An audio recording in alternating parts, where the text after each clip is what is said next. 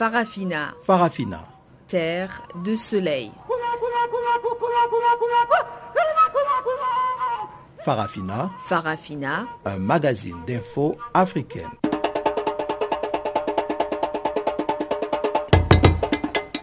Présentation Pamela Kumba. Bonjour à tous et merci d'honorer ce rendez-vous avec Farafina.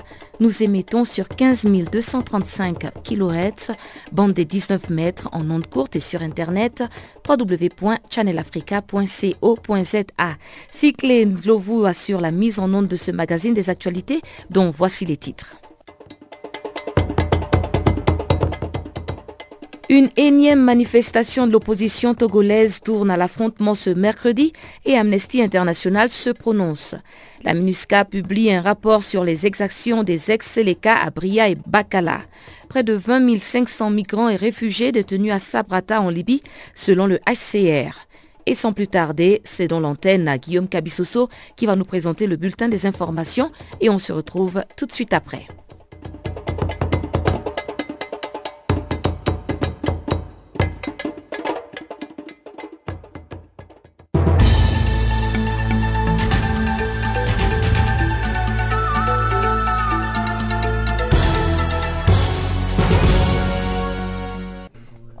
Merci Pamela Kumba, chers auditeurs de Canal Afrique, bonjour à tous. Au Kenya, l'un des huit membres de la commission électorale, critiqué pour son rôle dans la crise politique qui secoue le pays, a annoncé sa démission mardi. Roselyne Akombe accuse ses collègues de partialité politique et affirme que l'organisme ne peut garantir une élection présidentielle crédible. Cette démission fait suite à la crise politique née de l'invalidation par la Cour suprême du Kenya le 1er septembre de la réélection du président Uhuru Kenyatta en raison d'irrégularités. Elle intervient alors qu'un tribunal kenyan a levé temporairement mardi l'interdiction prise par le gouvernement de manifester dans les centres d'affaires des trois principales villes du pays dans l'attente d'un jugement sur les fonds. Quelques heures plus tôt, l'opposition kenyane avait annoncé le même mardi la suspension des manifestations prévues le même jour et toute la semaine après la mort de plusieurs personnes lors des rassemblements de l'opposition. Au moins 37 personnes avaient été tuées, dont 35 par la police, dans les jours qui ont suivi les élections générales du 8 août, selon la Commission nationale kenyane des droits de l'homme. Dans un rapport conjoint publié lundi, Human Rights Watch et Amnesty International ont indiqué avoir confirmé la mort de 33 personnes de main de la police kenyane. En Centrafrique, le secrétaire général de l'ONU recommande de renforcer la mission de paix de la MINUSCA de 900 casques bleus en raison d'un nouveau cycle de violence. Il est tragique que la détérioration de la situation sécuritaire au cours des derniers mois, notamment dans le sud-est du pays, mette le pays à nouveau dans un cycle de violence en dépit des efforts multiples pour éviter une aggravation du conflit, souligne Antonio Guterres dans un rapport transmis mardi aux membres du Conseil de sécurité de l'ONU. Antonio Guterres doit se rendre prochainement en Centrafrique, sa première visite à une opération de paix de l'ONU depuis sa prise de fonction en janvier. Selon le secrétaire général de l'ONU, même si ces renforts ne permettront pas de manière réaliste à la MINUSCA de protéger tous les civils à travers le pays, ils vont néanmoins donner à la force une plus grande flexibilité pour être déployés rapidement en cas de menace contre les civils dans des zones géographiques prioritaires. Au Maroc, le procès des militants du Irak a été une fois de plus ajourné mardi au 24 octobre prochain, alors que leur santé fait de plus en plus l'objet de fortes inquiétudes. Un des prévenus qui comparaissait devant la cour d'appel de Casablanca avec 20 autres militants et sympathisants du Irak s'est évanoui dans la salle d'audience et a été évacué en ambulance. Les 21 accusés, âgés d'une vingtaine d'années pour la plupart, ont été arrêtés entre fin mai et juin à Al-Oseima, épicentre du mouvement de contestation, et transférés à une prison de Casablanca. Douze d'entre eux suivent une grève de la faim depuis près d'un mois et leur état de santé suscite de vives inquiétudes chez les associations de défense des droits de l'homme qui appellent à leur libération. Ils sont poursuivis pour atteinte à la sécurité intérieure de l'État, tentative de sabotage, de meurtre et de pillage ou encore de conspiration contre la sécurité intérieure de l'État. Ils risquent jusqu'à 20 ans de prison. Au moins 29 personnes ont été tuées au Nigeria dans l'état du plateau après un regain de violence entre éleveurs musulmans et cultivateurs chrétiens. Les attaques se sont produites lundi alors que des élévateurs peuls nomades se sont pris à des cultivateurs sédentaires après une escalade des tensions pendant les week-ends malgré un couvre-feu décrété par le gouverneur de cet État où cohabitent difficilement les deux communautés. Dimanche, six éleveurs peuls musulmans avaient été tués par des hommes armés non identifiés. Lundi soir, la présidence nigériane a publié un communiqué dans lequel elle a demandé à l'armée et à la police de mettre fin à cette situation de crise.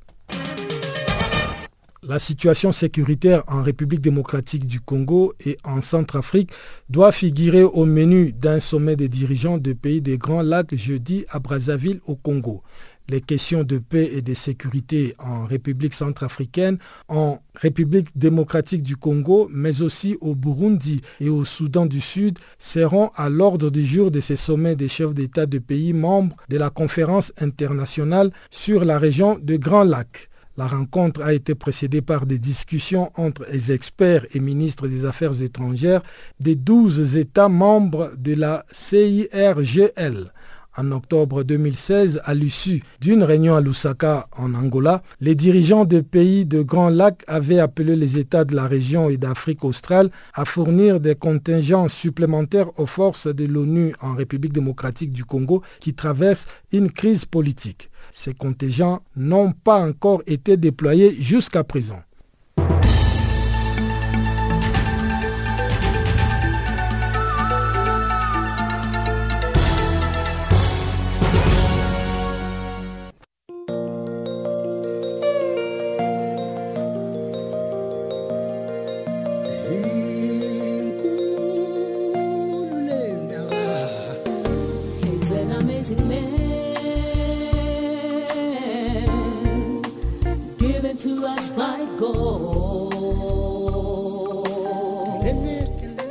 Channel Africa. Écrivez-nous sur notre page Facebook Channel Africa. Faites-nous des tweets French Farafina ou bien Channel Africa 1.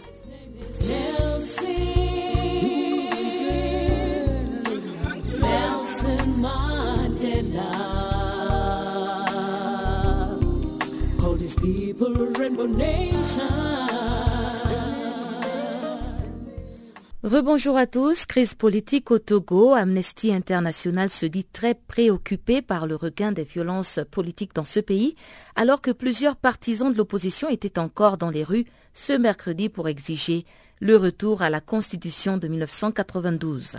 L'approche répressive et liberticide des autorités et l'impunité dont jouissent les forces de sécurité sont susceptibles d'attiser les tensions politiques et d'accélérer la radicalisation de certains manifestants, selon François Patuel, chercheur sur l'Afrique de l'Ouest à Amnesty International. Il appelle les forces de sécurité et partis politiques à faire preuve de retenue au micro de Guillaume Cabissoussou. Alors que les manifestations sont en cours euh, à, à et dans d'autres villes du Togo, on a vu qu'il y avait déjà eu euh, euh, enfin il y a eu huit morts pardon depuis le, début des manifestations en août, donc quatre hier euh, à, à C'est quelque chose qui m'en préoccupe beaucoup et qui montre qu'il une détérioration de, la situation au Togo. La réponse des autorités, qui est une réponse très répressive, attise la violence et attise la, radicalisation, des, manifestations un réel risque que la situation euh, dégénère et on appelle tout le monde, à la fois euh, les autorités, à s'assurer que euh, eh bien, les, forces de sécurité ne, ne, fassent pas un usage excessif de la force, mais on appelle également les responsables politiques à ce que les manifestations se fassent de manière pacifique. Et combien de morts avez-vous déploré, vous qui suivez la situation de près, lors des différentes manifestations qui ont eu lieu depuis que l'opposition a décidé de manifester pour réclamer les réformes constitutionnelles au Togo? Oui, écoutez, nous, nous avons recensé euh, huit morts depuis euh, la minute. Euh, il, y avait, il y a eu quatre morts hier à, à, euh, lors d'affrontements entre les forces de sécurité et, euh, des, groupes euh, violents. Il y a eu deux morts du côté civil et deux morts du côté des, forces de sécurité.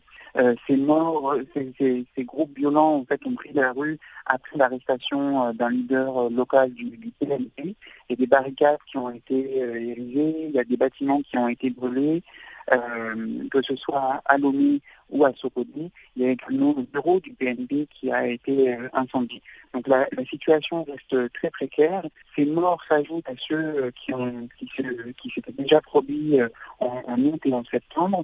On avait déjà recensé quatre morts lors des manifestations d'août et, de septembre, dont deux mineurs, un enfant de 9 ans et, un enfant de, de 14 ans. Il y a plusieurs vingtaines de, blessés par balle également. Euh, on appelle les autorités à vraiment s'assurer que les forces de sécurité ne fassent pas usage d'une force excessive, d'arrêter de déployer les militaires dans le cadre de manifestations. Les militaires n'ont rien à faire dans euh, le maintien de l'ordre. Ça doit être des responsabilités qui incombent avant tout à la police, voire à la gendarmerie, mais en aucun cas à des militaires et on appelle d'un autre côté les militants politiques à s'assurer que les manifestations restent pacifiques, puisque le droit international ne protège que le droit à la, liberté de, rassemblement pacifique. Et à qui imputez-vous la responsabilité de ces violences, de ces débordements, étant donné qu'il doit y avoir quand même une partie qui doit être prise pour responsable dans ce qui se passe actuellement au Togo? Ce qu'on peut dire en tout cas, c'est que les autorités togolaises ont adopté jusqu'à maintenant une approche très répressive. Euh, il y a eu une interdiction, par exemple, il y a quelques jours, d'une marche pendant les jours ouvrables.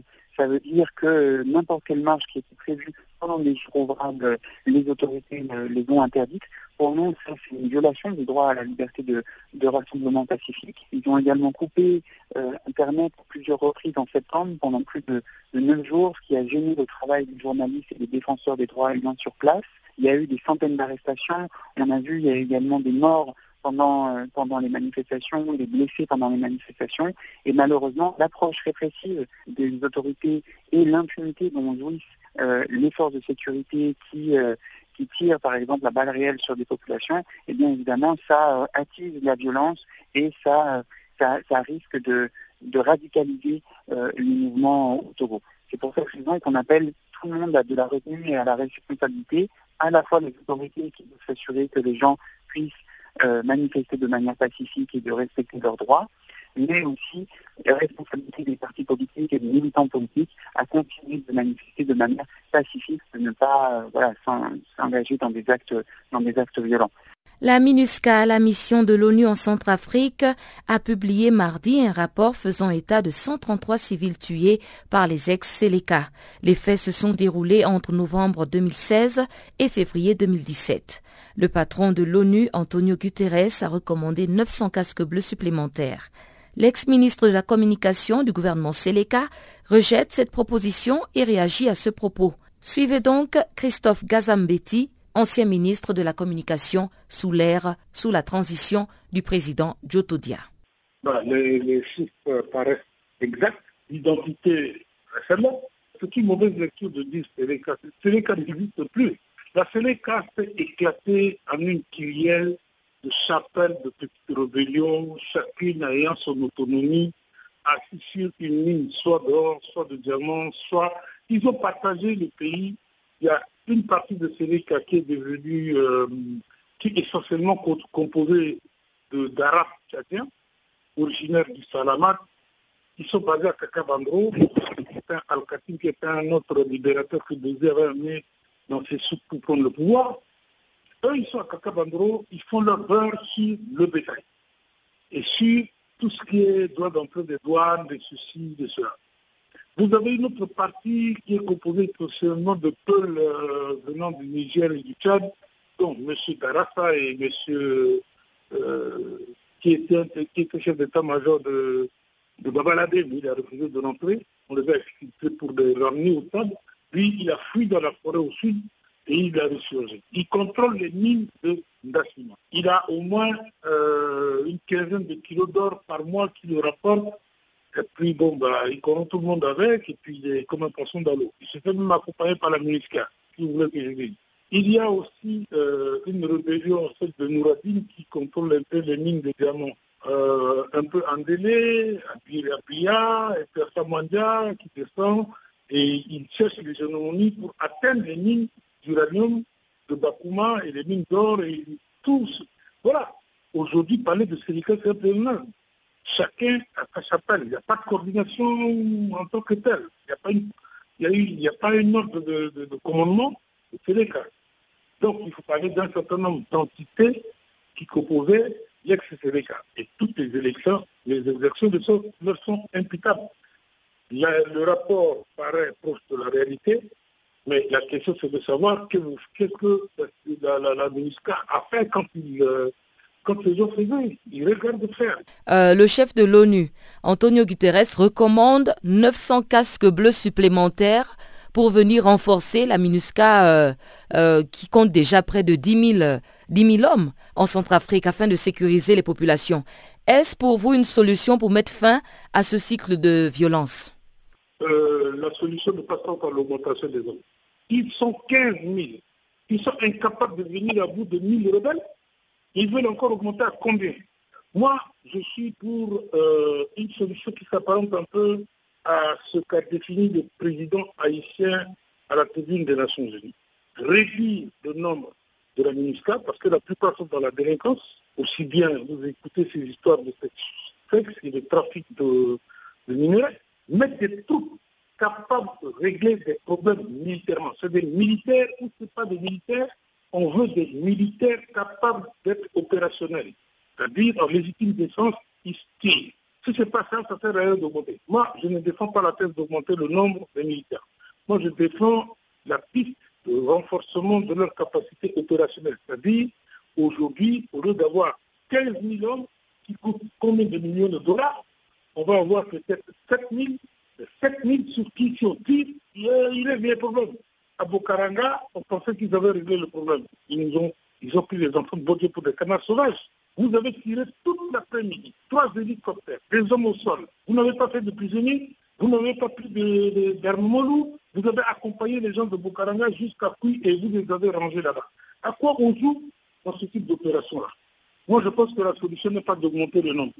À moins que vous voulez piller le pays davantage, et si vous voulez euh, recoloniser le pays. Aujourd'hui, des véritables colonies de peuplement viennent de tous les pays voisins et s'installent. Et on transforme ces eaux qui arrivent en, comment vous appelez le terme, déplacés là? Les, réfugiés. Les réfugiés Pas Ils n'ont aucun village ici. Ils viennent d'où? On les voit partout. Ils se sentent dans les villages des gens. Ils prennent des cabines. Ils violent. Ils pillent.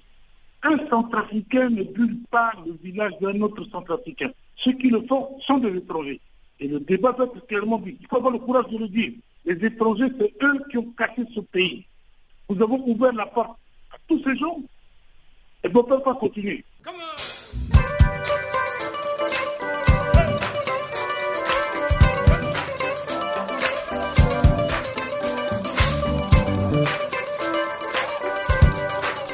Farafina, votre rendez-vous hebdomadaire sur Channel Africa, la radio panafricaine. Farafina, votre programme des actualités en langue française sur Channel Africa.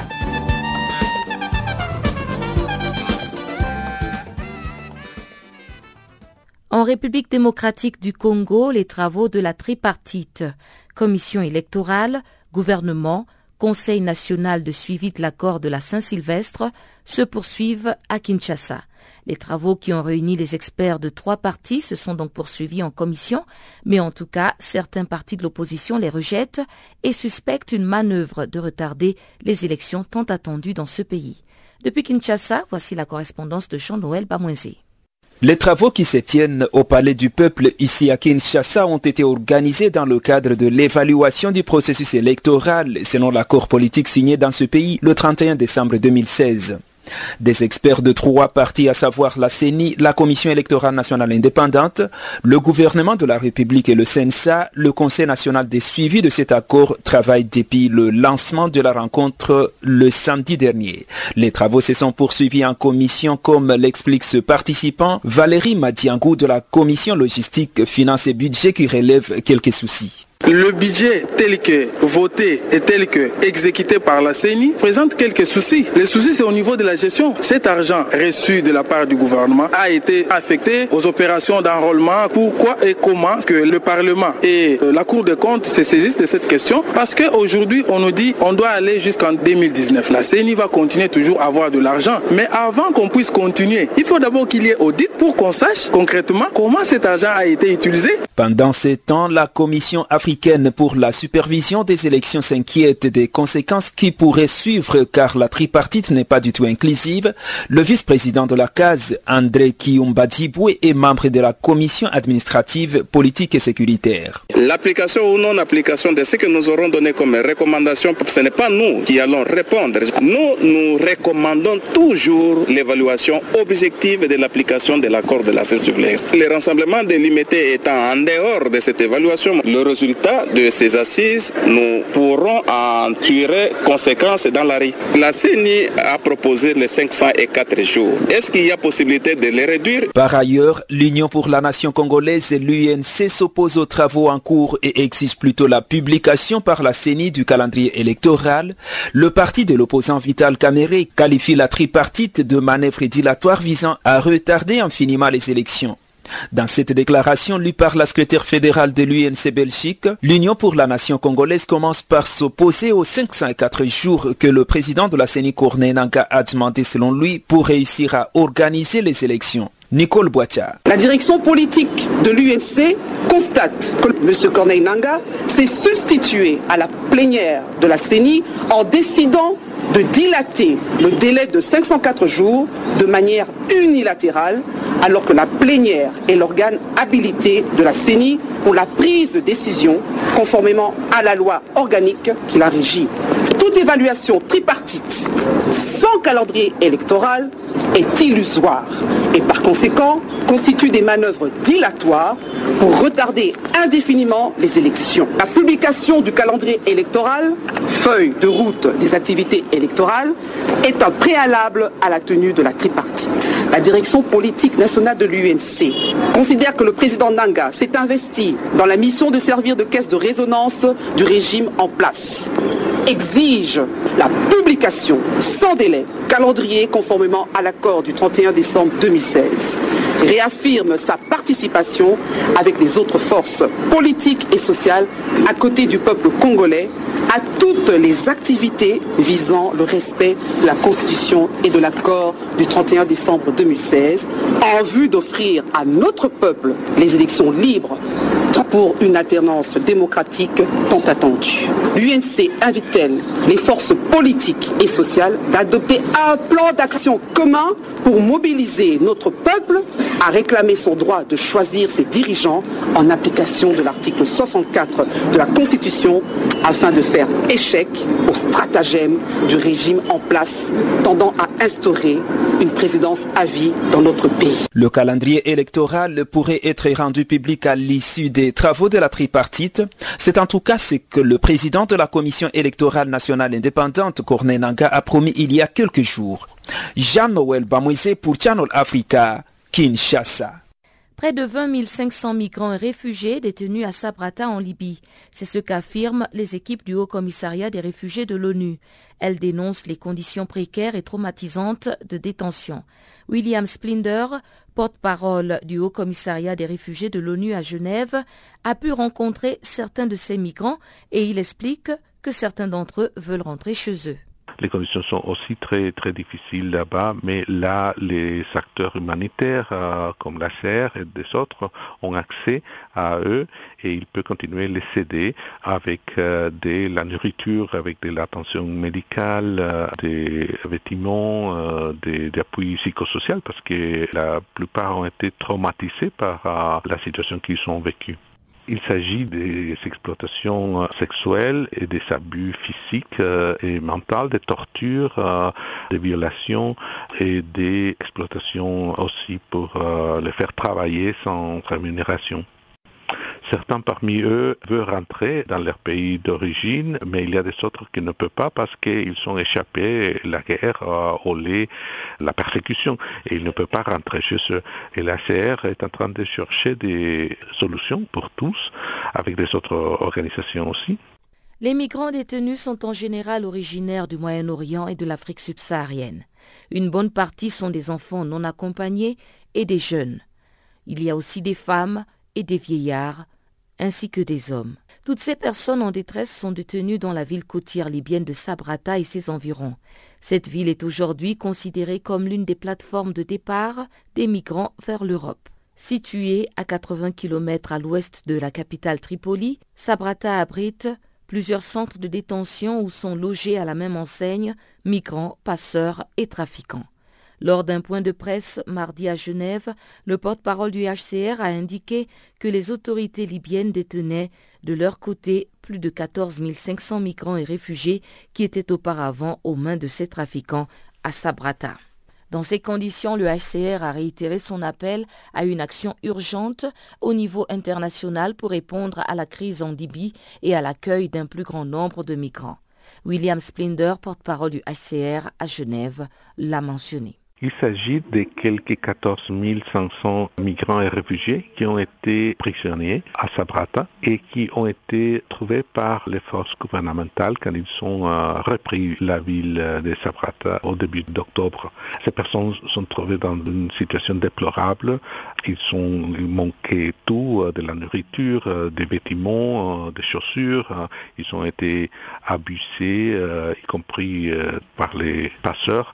Ils ont été abusés, il y a des cas d'abus sexuels, ils ont été obligés à travailler sans rémunération. Mais il reste encore quelques 6000 migrants réfugiés qui euh, sont toujours dans les mains des passeurs, qui les continuent à exploiter et abuser. Et nous continuons à demander la création de mécanismes qui permettent à ces gens-là de trouver la protection internationale sans avoir besoin de risquer leur vie et leurs euh, droits de cette manière. Par ça, on comprend de la réinstallation et des autres voies légales pour euh, qu'ils puissent se rendre dans des pays où ils peuvent trouver la sécurité.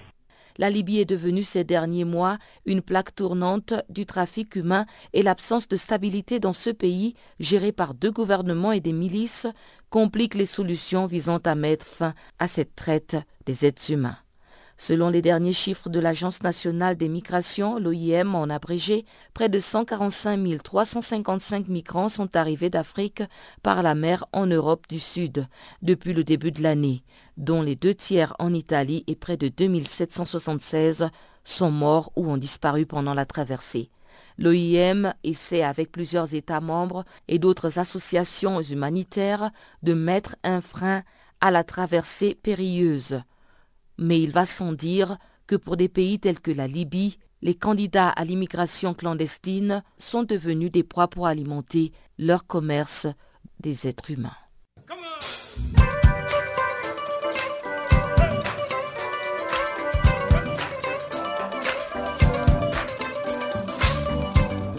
Vous écoutez Channel Africa, une station de radio internationale d'Afrique du Sud.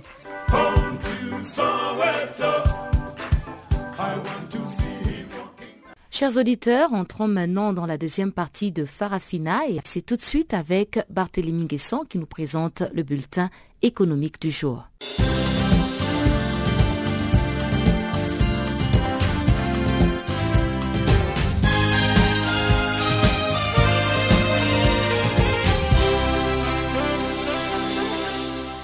Bonjour Pamela, bonjour et bienvenue à tous à l'écoute du bulletin de l'économie sur Channel Africa.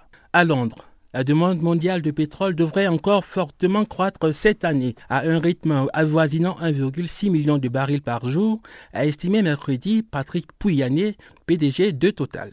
S'exprimant lors d'une conférence à Londres, il a également dit anticiper une nouvelle vague d'investissement dans l'industrie du pétrole et du gaz de schiste aux États-Unis, étant donné que les producteurs américains se couvrent comme des fous contre une baisse des cours du brut. Si les cours pétroliers ont été multipliés par deux depuis un creux de 12 ans touché l'an dernier, ils sont encore inférieurs de quelques 100% par rapport à le dernier pic de 2014. Selon Patrick Pouyanné, la chute du nombre de nouveaux projets en développement provoquée par l'effondrement des cours il y a trois ans pourrait conduire à une pénurie de l'offre de pétrole après 2020. On reste en Europe, en France. La rencontre de l'innovation internationale et sud se tient depuis lundi au siège de l'Organisation de la francophonie OIF à Paris. Elles prennent fin ce jeudi. Ces rencontres co-organisées par l'OIF, l'Institut de recherche pour le développement et l'incubateur Bondinov sont le rendez-vous incontournable des acteurs de l'innovation qui entreprennent avec et pour les pays du Sud. Cette cinquième édition rassemble une cinquantaine de structures d'accompagnement à l'entrepreneuriat innovant issues de 18 pays membres de la francophonie et d'autre part des bailleurs de fonds comme la Banque mondiale. On note aussi la participation de l'Agence universitaire de la francophonie, la Fondation Africa France, des investisseurs, d'experts internationaux et de grands groupes privés comme Orange. La dernière journée ce samedi aura lieu à Bondy sur le campus de l'innovation pour la planète. Cette journée sera l'occasion de découvrir de nouveaux projets et programmes grâce aux stands d'entrepreneurs, aux tables rondes, aux ateliers et aux animations autour de financiers, de chercheurs, de structures d'accompagnement et de jeunes passionnés. En infrastructure télécom, le Bénin est en marche vers la révolution numérique. Le ministre de l'économie numérique et de la communication, Rafiatou Monrou, a présidé mardi la cérémonie de lancement de l'exploitation du projet de développement des infrastructures de télécommunications et d'éthique. Ce fut aussi l'occasion d'officialiser le catalogue commercial 2017-2018 des offres d'interconnexion de Bénin Télécom Infrastructure SA. En 12 mois, le projet a déjà permis, entre autres, d'interconnecter 67 communes par le déploiement de 974 km de fibres optiques en addition au réseau de 1060 km existants. La mise à disposition de ces nouvelles infrastructures induit des offres de prix plus favorables à l'exercice des activités des sociétés prestataires de services Internet et de solutions technologiques un progrès inédit dans le secteur de l'économie numérique et d'éthique qui traduit la volonté du gouvernement du président Talon de transformer le Bénin en une plateforme de services numériques de l'Afrique de l'Ouest pour l'accélération de la croissance et l'inclusion sociale. En Côte d'Ivoire, un atelier de formation sur le programme d'examen des dépenses publiques et d'évaluation de la responsabilité financière s'est tenu mardi à Abidjan. 35 personnes ressources identifiées provenant de plusieurs directions de l'administration publique ont pris part à la formation. À l'ouverture de l'atelier, le directeur de cabinet du secrétaire d'État auprès du Premier ministre chargé du budget et du portefeuille de l'État, Karim Traoré, a souligné que le gouvernement ivoirien accorde une importance particulière à la gestion des finances publiques. Michel Laloge, chef de coopération de l'Union européenne, a signifié quant à lui cette évaluation est un exercice clé pour la Côte d'Ivoire. Selon lui, elle va permettre de faire le bilan des avancées en termes de dépenses publiques et de responsabilité financière. Le résultat de cet atelier devrait servir de base au gouvernement ivoirien pour le suivi et la mise en œuvre des réformes dans le domaine des finances publiques. Et puis en Zambie, le Fonds monétaire international a appelé les autorités à redéfinir les plans d'emprunt vu les risques associés au niveau élevé de la dette, a annoncé mardi M. Mukuli Chikuba, le secrétaire permanent du ministère des Finances chargé de la gestion économique. Les deux parties ont discuté du besoin de poursuivre la consolidation fiscale et la réévaluation des priorités dans le budget 2018, ainsi que du besoin d'étudier et de redéfinir le cadre macroéconomique qui fixe le chemin vers la soutenabilité de la dette.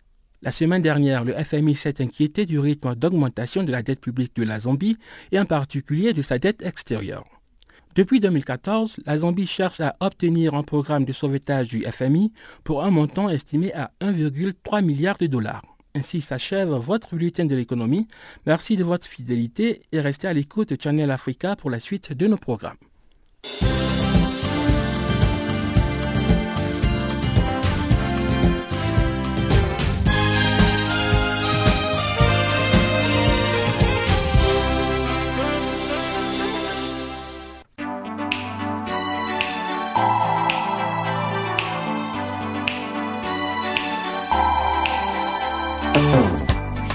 Ratez les points chauds de l'actualité cette semaine, si vous ratez les points chauds de l'actualité cette semaine,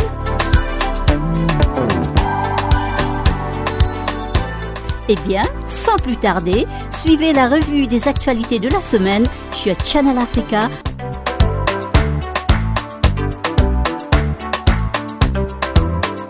Retrouvez le podcast sur nos sites internet www.channelafrica.co.za.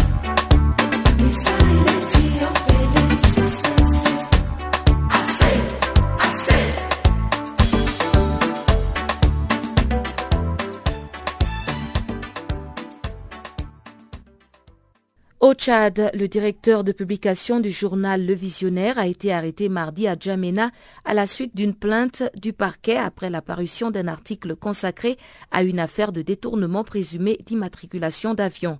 Plusieurs hauts responsables tchadiens, dont la ministre et les dirigeants de l'autorité de l'aviation civile, ont été limogés et interrogés par la police dans le cadre de cette affaire qui défraie la chronique depuis plusieurs jours au Tchad.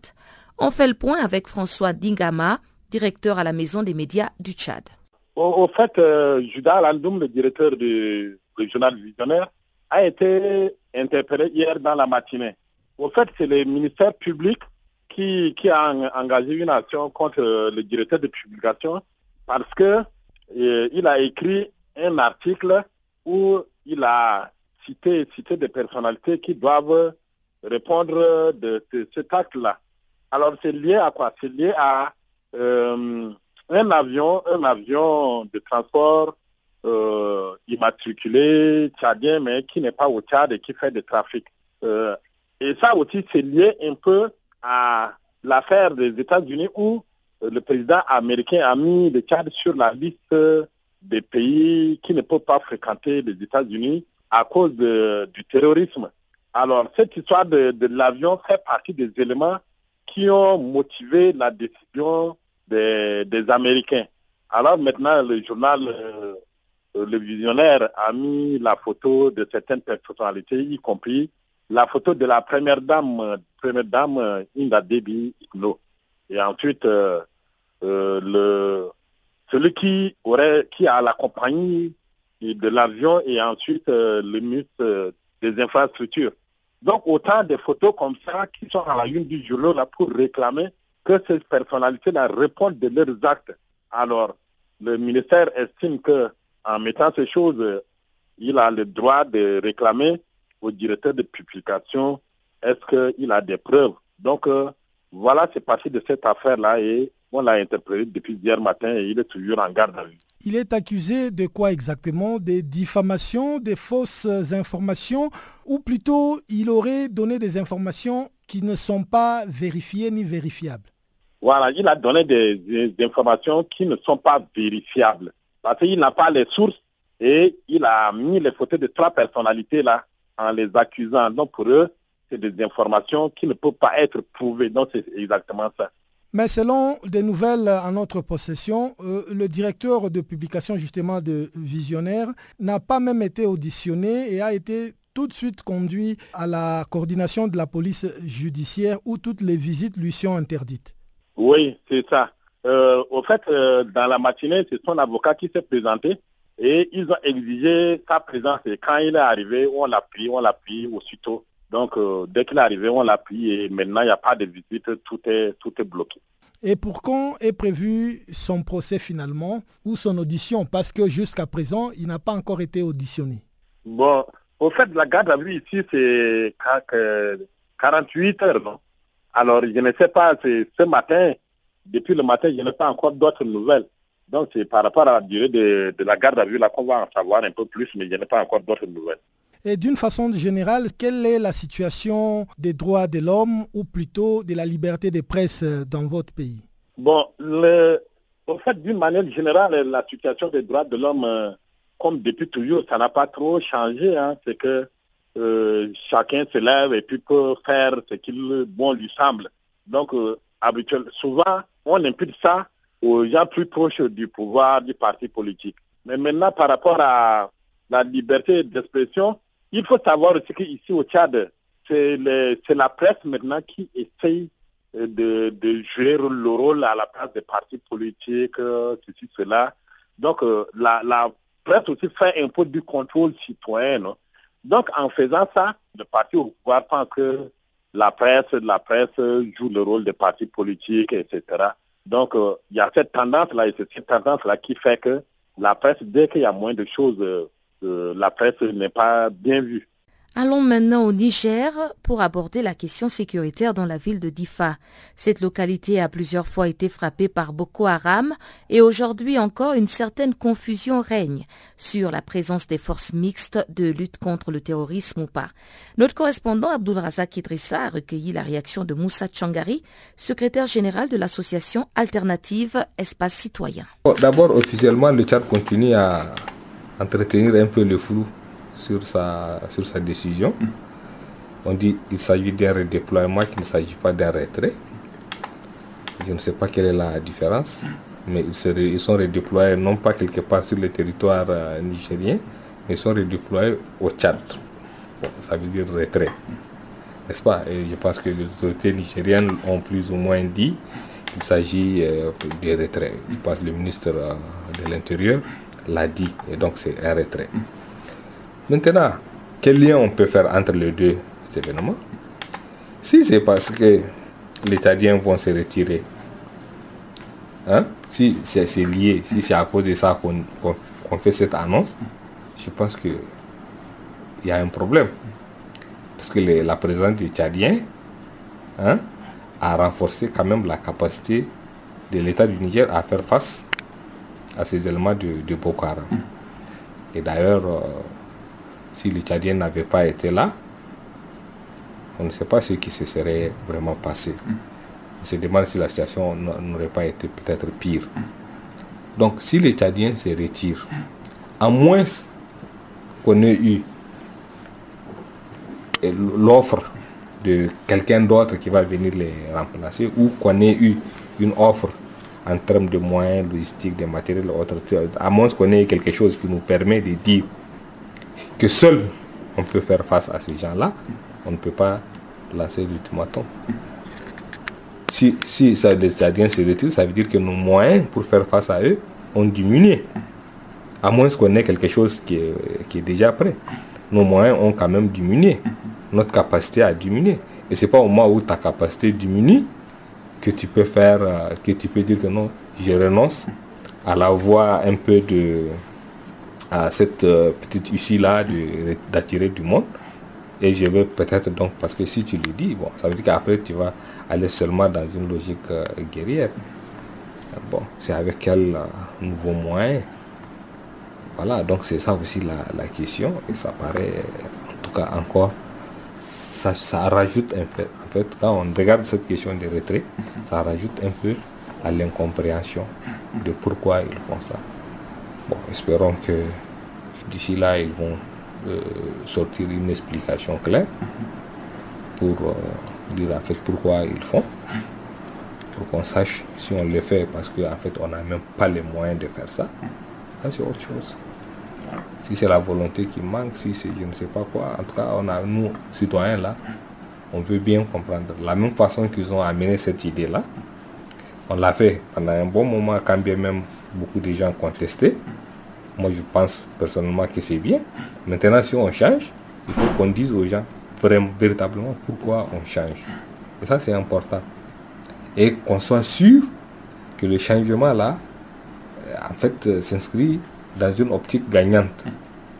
Si c'est pour on, abandonne et puis après ça devient pire, hein, avec le retrait des Tchadiens et autres, bon, ben là, il y a problème et Côte d'Ivoire, le processus de réconciliation nationale enregistre une nouvelle dynamique. La Chambre nationale des chefs et rois traditionnels de Côte d'Ivoire. Créée en juillet 2014 avec pour mission le renforcement de la cohésion nationale en vue d'une paix durable, cette Chambre nationale des rois et chefs traditionnels de Côte d'Ivoire vient de démarrer ses activités par un séminaire. Son thème quelle place et quel rôle pour les chefs traditionnels dans la nécessité de la réconciliation nationale en Côte d'Ivoire?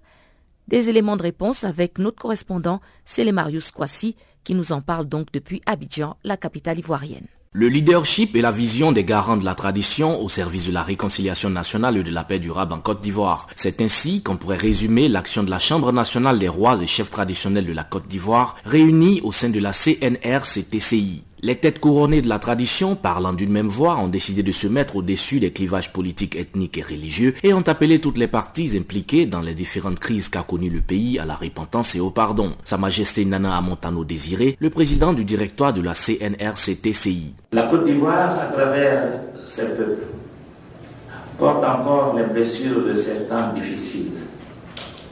Nous, rois et chefs traditionnels, avons l'obligation de contribuer à relever tous les défis liés à ces déchirures pour permettre à la Côte d'Ivoire de tourner les pages sombres Ainsi, pour le président du directoire de la CNRCTCI, Sa Majesté Nana Amontano Désiré, la problématique de la réconciliation, de la cohésion sociale et de la paix durable leur impose un engagement responsable et des actions concrètes. Aussi a-t-il invité ses compères à une réunion sacrée afin d'amplifier de façon unanime le message de réconciliation nationale et de cohésion sociale à travers des initiatives inédites ayant situé les fondements sociologiques des limites du droit positif moderne dans le contexte socio-culturel ivoirien et indiqué les déterminants sociologiques des faiblesses du droit coutumier dans leurs ensembles ethno-culturels en Côte d'Ivoire, les rois et chefs traditionnels ont proposé un modèle de complémentarité entre le droit moderne et le droit coutumier dans la dynamique sociale en cours en Côte d'Ivoire. Il est important de souligner que l'autorité traditionnelle ne s'est pas vue attribuer de tout temps la place qu'elle méritait dans le processus de réconciliation nationale et dans la formulation des problèmes issus de la violente crise post-électorale de 2010-2011 auxquels les Ivoiriens ont été confrontés. L'autorité traditionnelle devant se construire dans un environnement sain et de confiance pour se maintenir au-dessus de la mêlée, y compris de ses propres contradictions, afin d'accélérer le processus de réconciliation et de booster la cohésion sociale, les rois et chefs traditionnels ont promis de ne revendiquer aucune identité politique. La mission de la CNRCTCI avait été précédée par celle de structures gouvernementales bien connues et en charge de la réconciliation nationale, à savoir la CDVR, la Commission Dialogue Vérité et Réconciliation, et la CONARIV, la Commission nationale de réconciliation et d'indemnisation des victimes de guerre. Ces structures ont produit des résultats mitigés et leur méthode continue d'être l'objet de plusieurs critiques dépréciatives. Avec la Chambre nationale des rois et chefs traditionnels de Côte d'Ivoire, la stratégie diffère, comme en témoigne le chef Nana Morofoué, membre du directoire de la CNRCTCI. Le chef ou le roi doit être discret. Et de par cette nature, nous résolvons des problèmes dans la case. Nous travaillons en conformité avec le gouvernement qui voudrait que dans ce pays, comme dans nos villages, qu'il y ait la paix, la cohésion, pour la réconciliation et le renforcement de la cohésion nationale, les yeux des Ivoiriens sont désormais tournés vers la chefferie traditionnelle qui joue un rôle important dans la société ivoirienne où elle sert de lien entre tradition et modernisme. La Chambre nationale des rois et chefs traditionnels de Côte d'Ivoire est forte de 8000 têtes couronnées et dotée de deux organes, à savoir l'Assemblée des rois et le directoire de la Chambre. La loi l'instituant a été votée en juillet 2014. Selon cette même loi, les rois et chefs traditionnels sont soumis aux obligations de neutralité et d'impartialité et doivent s'abstenir d'afficher leur appartenance politique. Depuis Abidjan, c'est les Kwasi pour Canal Afrique. Et voilà qui nous mène tout droit au bulletin des sports, apprêté et présenté par Barthélémy Nguessan.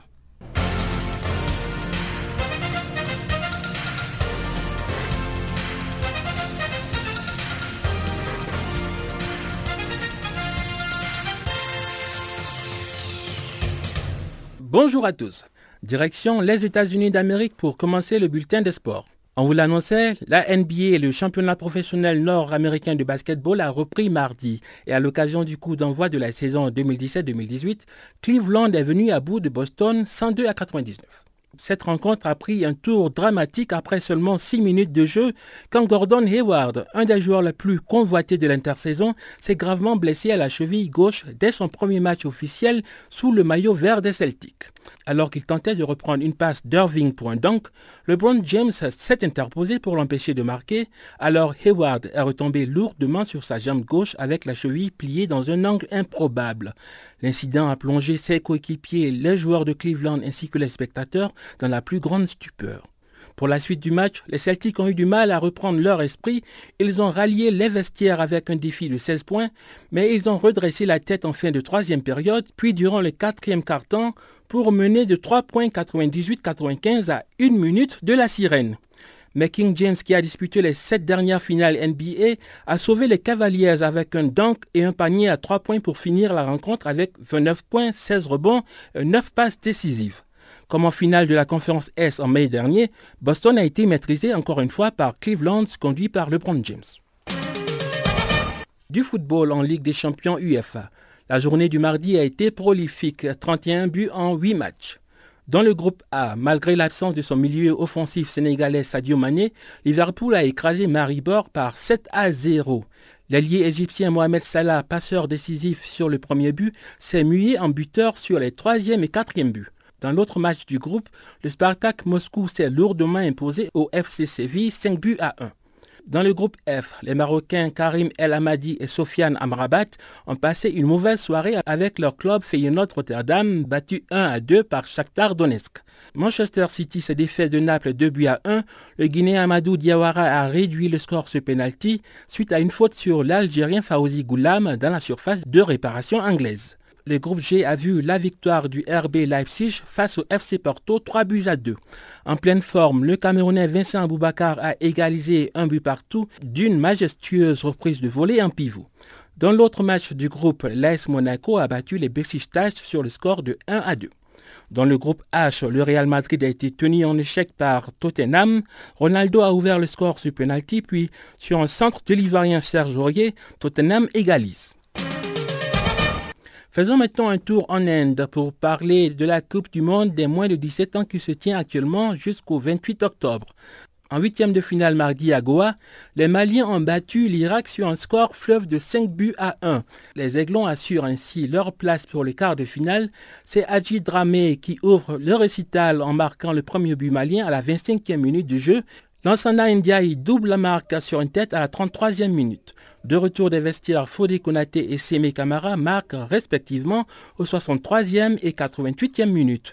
Puis enfin, Lansana Ndiaye obtient son doublé à la 94e minute pour clore le festival.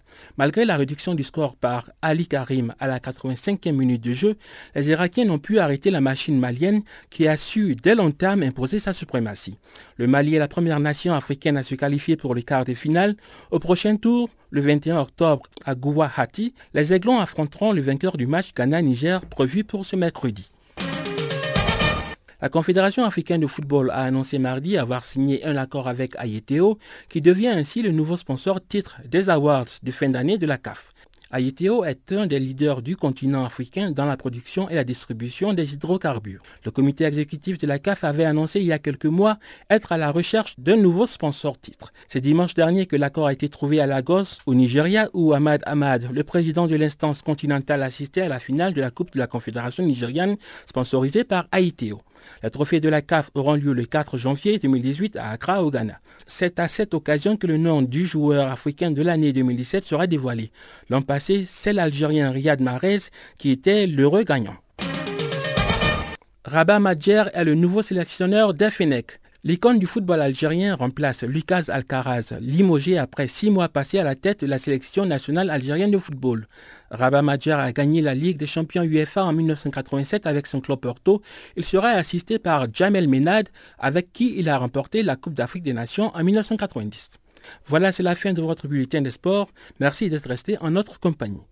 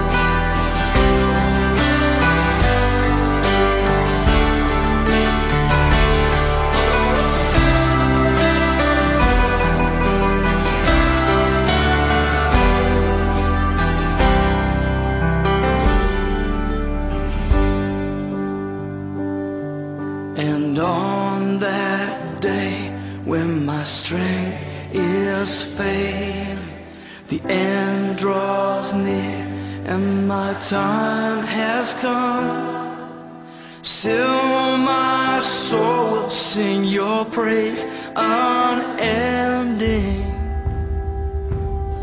Ten thousand years and then